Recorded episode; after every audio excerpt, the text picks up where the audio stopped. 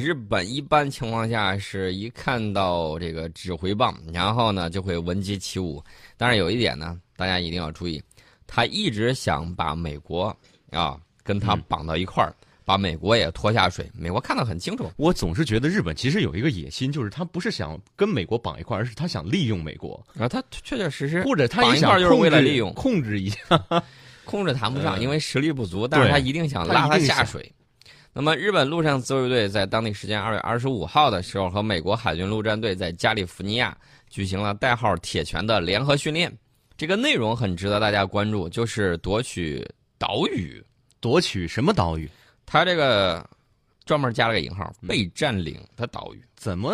被占领啊？一说到被占领，估计听众朋友都明白了。嗯，有些这个日本日本媒体啊，就直言不讳的就说，这个铁拳训练就是针对中国钓鱼岛的。是，呃，我们在钓鱼岛上的问题，我们在钓鱼岛问题上的这个立场一贯是嗯，明确，钓鱼岛及其附属岛屿是中国的固有领土。另外，我还想强调一点，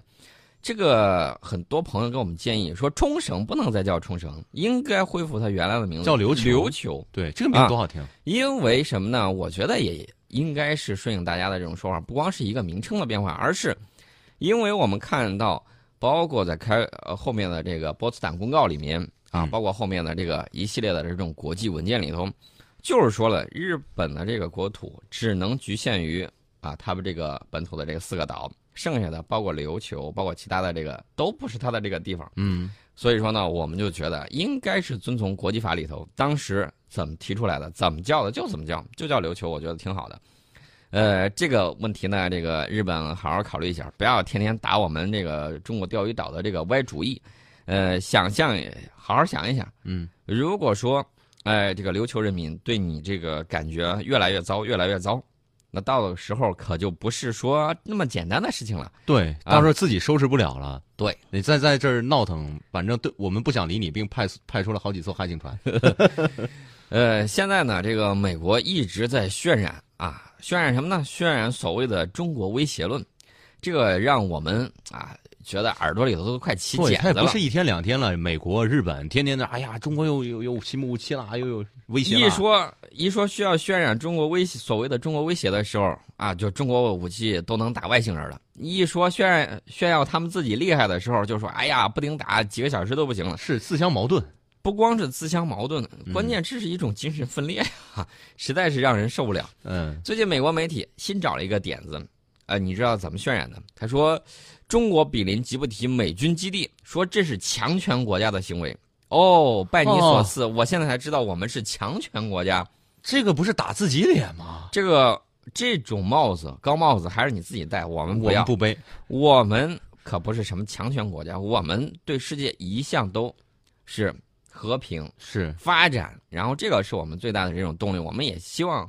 呃，世界大家都可以按照这个行为准则去来做。嗯，我们也是积极去致力于此的。比如说，你看叙利亚打架儿，对吧？对，打的这个热火朝天，几千万人流离失所。我们在打之前，我们都多次跟大家说，大家坐下来谈，苦口婆心劝了又劝，你不听劝呢，不听劝，我们又不能去下场，对不对？对，然后就看见几拨人在这里头噼里啪啦打的是乱七八糟，把好好的叙利亚打的是支离破碎，给人家砸烂了，然后你们现在还不撤，还继续砸，然后呢，这个难民问题跑到欧洲去了，他才喊着痛。你那儿说句实在话，难民造成的问题才几个人呢？叙利亚那儿都上百万人死亡了，那你怎么不不跟这个比一比？啊把对人家国家砸烂了。当时你搬石头的时候就没有想到石头有可能有一天会砸着自己脚吗？现在砸着了别喊疼啊，嗯，当时还有很多人说：“哎呦，中国这个不去跟那个美国一块儿谴责叙利亚，这不对。”哦，跟着美国去谴责人家就对了吗？为什么要谴责人家呢？还有说要中国接收难民的，你们干的坏事让我们去替你擦屁股，对，凭怎什么可能啊？啊、还有很多各种各样的这种论调。我们现在就想问一句：你原来领的是美元，现在你领的是不是日元？嗯啊，我们知道这个特朗普已经把这个经费给裁撤了， 嗯，然后日本呢，每一年还有上百亿日元的这种资金干什么呢？抹黑中国。所以说呢，这个舆论这个东西不是一天两天就可以改过来的，这个呢还需要大家更加努力。呃，我们也看到有一些这个同胞啊，从对岸过来了，过来了之后到上海去一看，哎呀，说这个，说当时他那儿只有一座这种摩天大楼，非常高，到上海之后一看，上百座，全都是，这个时候谣言就不攻自破，嗯，到底是谁吃吃吃不起茶叶蛋这个梗儿，我觉得还是可以还回去。是我们吃得起，不光吃得起，而且喝可乐什么之类的毫无问题嗯啊，也没有压力。所以说呢，这个就是事实性胜于雄辩，但是大家也要注意建设自己的这种宣传啊、舆论把控的这种能力，不然的话，人家天天在这儿说，人家真的就把谎言当成真理了，那是你也没有办法。但是话说回来，我们的饭也一口一口吃，路得一步一步走，这些问题迟早是要弥补的，对对，吧？不能急，呃，至于他说美国媒体渲染中国这个吉布提的这个基地，嗯，说是强权国家行为，我觉得你应该好好反省一下。首先呢，这个他要看一看这个驻吉布提的美军基地有多大，然后呢，再看一看一个战败国没有海外派兵权利的国家，居然比我们还早，比五大常任理事国之一还早在吉布提，居然就建了军事基地，嗯，这合合理合法吗？对呀、是不是你应该好好强权考虑呢一下？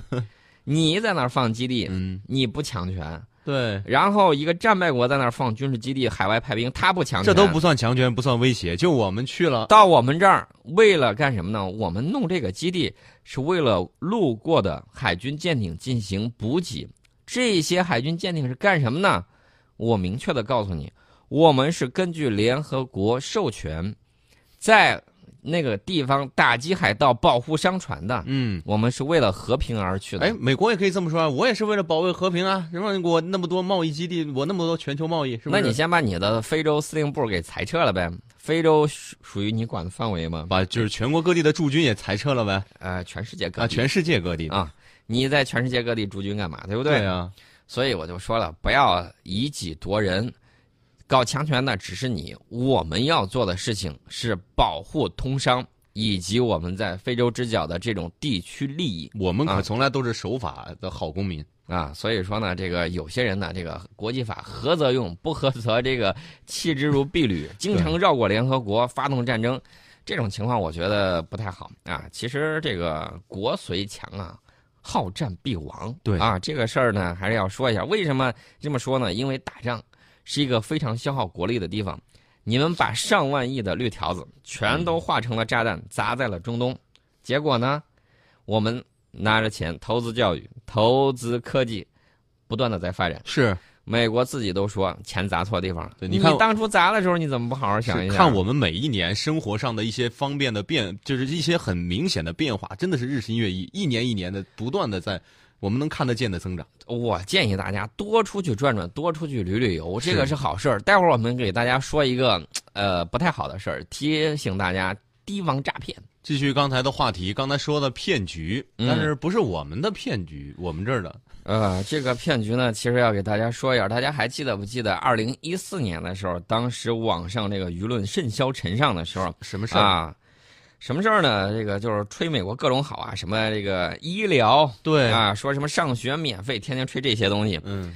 呃，最有意思的是，底特律打出了一个楼市广告，说只要一到一百美元便可以买走一套房子。这么便宜？嗯，问题是底特律破产，资啊，不对，抵底债。底特律是破产了，底特律这个曾经的汽车城破产了，我嗯们可以看一下这个视频还有照片儿你在投资之前，好歹先了解一下，不要被别人天花乱坠的东西给说啊、嗯说尤其是海外投资啊，把你给说蒙圈了之后，你一投钱，完蛋，打水漂了。那么底特律这个中心这个地方，基本上我觉得啊，没多少人了，拍鬼片儿都不用再去选别的景，嗯，有些地方确确实实这个样子。你再看那房子破的，我的妈呀，呃，已经成了这个流浪宠物的栖身地，就成了这种情况。嗯，那房别说这个什寂么静岭，几万美元了，白送我都不要。嗯，然后在底特律周边周边的一些地方，哎，有重新站稳脚跟儿的啊，它的这个郊区有些地方还嗯可以，市中心呢简直就跟鬼城差不多，实实在在的。我记得前两年有一个纪录片儿就是美国的这个垃圾，或者说叫废品，比如说这种废旧的钢筋呢、电线呢啊什么之类的，嗯，呃，有这种回收再利用的，我们有企业去这儿这个回收。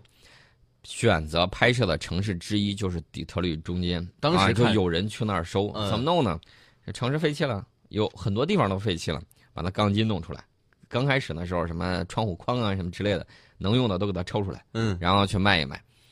那个地方真的是， 我曾经写过一句话，说罗马不是一天建成的，嗯底特律不是一天破产的。底特律破产的原因大概有几方面？底特律破产的原因有很多，主要原因啊，大概说这么几条。一个就是产业的这种转移，底特律本来是汽车城，是后来这个汽车城衰落了之后，啊，大量的产业它移走了，以往更这个人力资本、人力成本更便宜的这些地方。然后呢，这个市区随着这个经济的这种衰败，越来越衰落下去，最后这个市政府呢宣布破产，资不抵债，整个就成为一种我自己称之为负资产。那么这个情况呢，越乱越烂，然后呢，这个地方越糟糕，嗯，然后呢，这个投资就走了越来越是远，恶性循环，恶性循环，循环到最后嗯所以这个城市就完蛋了。崩盘了。当时呢，这个有很多人就说这个底特律投资好啊，然后我们人民日报专门刊文提醒大家海外置业的风险，很多人不看报纸，对，也不去看新闻联播，还天天说啊，天天嘲笑别人。嗯，你这个看自己看不懂还嘲笑，我觉得这个是自己无知的这一种表现。对，呃，这个上当了之后，哭天抹泪儿实在是不行。我给大家说说这个原因是什么啊？这个东西呢，源自于一个叫乔治美的一个公司。这个公司呢，销售底特律的这个别墅，嗯说五万美元就行，当时吹得天花乱坠。哇，别墅五万美元，合人民币三十多万买套别墅，问题是那个嗯房子破的连门儿都没有，呃，那个地方啊，我就说了一百美元白送给你，你都不会去住的。但是人家打的天花乱坠，他说只要买，这个每年房价增长两到三成，房价增长很重要一个原因就是有大量的这种人口支撑着，那儿都没人，谁去买你的房子呀？是买出来房子，你你住到那儿有什么用啊？没有没有卖没有菜市场，没有便利店，什么都没有。所以呢，顺便给大家说一下 哪些城市的这个房地产值得投资。当年啊，嗯值得投资，你要看这个有没有稳定的这种人口增长，这个样子才可以。这个地方都很，尤其是海外投资，你都不了解情况，冒不嘚儿的把五万美元，说多不多，说少不少，你啪投上去之后，那也是你自己的血汗钱呢。是他说的是每年房价增长两到三成，还承诺只要购买，负责包租五年，每年稳定年化率在百分之十二，回报率能够达到百分之六十。然后呢，就有很多人在这种诱惑的这种条件之下，二话不说掏钱就买，买买了之后才发现价格比市价高出去至少两到三倍，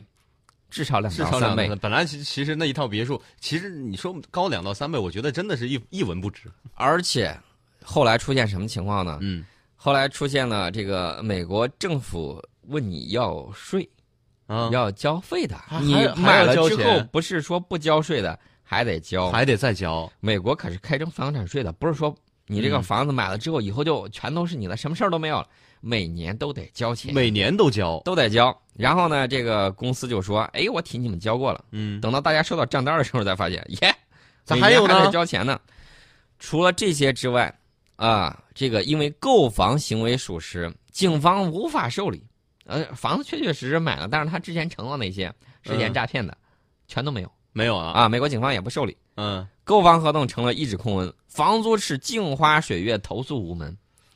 现在就是这样的情况。我告诉大家，以后你真要这个海外投资，因为有一些人他确确实实这个资金富裕，可以海外投资。海外投资，消费者最看重的是投资的回报，所以说呢，消费者在事前一定要审查他与中介方签订的委托出租合同。那么，投资海外房产，消费者往往会被售后包租啊、高额回报率吸引，忽视了风险。大家一定要注意，你不能完全掌控的东西，风险就在里头。嗯大家一定要注意这个事情。你真是要去弄，啊，委托出租合同在法律上属于委托合同，非租赁合同，这就直接决定了到时候如果房屋无法出租，按照法律规定，中介方只是委托人身份，不承担任何租金的损失。所以消费者应该直接和中介方订立的是租赁合同，由中介方向消费者支付租金承租房屋，再由他对外转租房屋获得这个呃居间收益。明白这个意思吧？就是你签合同的时候也要注意，千万弄好，不要被他给坑了。